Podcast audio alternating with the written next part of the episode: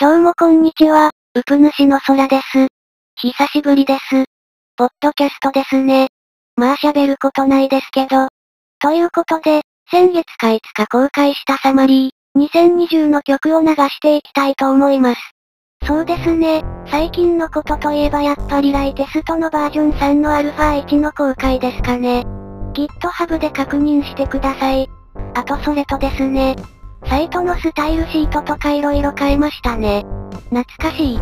将来的には、JS の方で見た目とかの設定をしちゃえば、HTML ファイルにはコンテンツをざっくりと書くだけで完成しちゃうのでスマートですからそうしたいなって思ってたりめんどくさいから思ってなかったりします。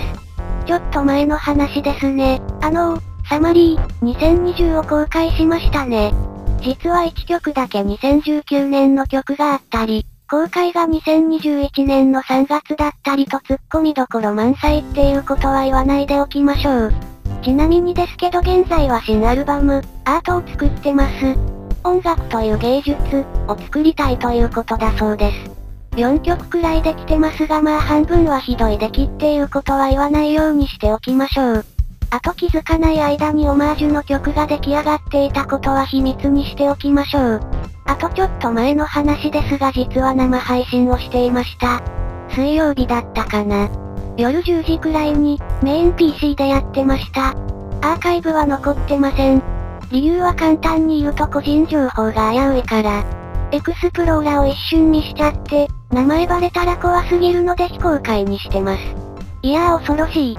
それとですけど Twitter 始めてました。フォロワー5人です。フォローお願いします。何でもツイートしてます。勝手に投稿してますが1週間くらいアカウントがあって、投稿数は30を超えました。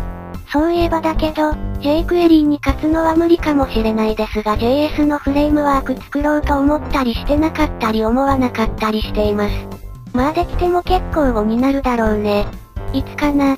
1か月後とかということで頑張って編集しておりますが、まだ2分。どうやって10分くらいまで尺稼ごうか。ということで、最新の動画の伸びの報告します。と、その前に寿司だ400位くらい初めて撮りました。嬉しかった。で、最新の最も伸びがいい動画はアラーム。みんな寝れてないのかなってくらいすごい伸びがいいんですよ。驚きました。現時点で再生数1483回と、このチャンネル史上2番目の再生数です。まあ、すごいですね。まだ公開してから半年しか経ってないということを考えても考えなくても、とりあえず再生数が素晴らしい方だということがよくわかりました。逆に最も再生されてないものなんかでは1年4ヶ月くらい時間経ってるのに9回しか再生されてないものがありますし、やばいよね。ちなみに最高再生回数のやつは1年8ヶ月も経っていて2181回再生。これはこのチャンネルの発展に大きく関与した動画だと思います。ちなみに総再生数は編集時点で7690回再生です。今年の目標が1万回なので、単純にあと2310回再生される必要があるということがわかります。で、過去28日では878回再生されているということです。少し上らしいのでだいたい800回だということにしましょう。2310を800で割ると2.8875で、3×28 をすると84で、あと80日くらいあればこの調子では目標達成できる感じの計算になりますね。80日は、3ヶ月弱なんで8月とかには行ってるわけですね。この調子で順調に伸びれば、まあ実際はもう少し伸びると思うので大体7月とかのオリンピックが始まるまでには目標達成じゃないですかね。達成したら今度は1万5000回を目標としますね。走行しているうちにツイート数は40を超えましたね。ファイルが重たいせいか AVI ユーテルがカクついています。60fps で 480p とかいうめっちゃ軽い設定なんだけどね。音質設定は 48kHz。一方のサブチャンというと、密かにサマリー、2020を YouTube で公開して、めっちゃ品質低くアップロードしたらまあ再生数6回、クリック率36.4%に38秒しか再生されませんでした。悲しい。ちなみにだけどメインの方では収益化、できるまでは条件としては登録者1000人と動画の総再生時間4000時間ってなってますがなんと登録者数47人と124時間の総再生時間らしいので全然ダメですね。あと953人の登録者及び3876時間の再生時間が必要みたいです。まあ再来年くらいには収益が通ったらいいなと思いましたが、まあクエストークのライセンス買うのが以下略なのでうん。趣味で動画作ってるのでねライセンスが6000円するのでね。3000円とか1000円とかなら、買うかもしれないけどさすがに6000円もしたら買いたくなくなるんですよね。てか曲がひどいよな。てか、ほんまに DTM 上手くなったと思います。アンビグアスと比べてみればよくわかる。この曲は音が揃ってないし、どういう曲にしたいのかがわからない。調も合ってないし、この曲はただの音源であり音楽とは到底呼べないと思います。というかソフトークのボタンの配置悪意ありますよね。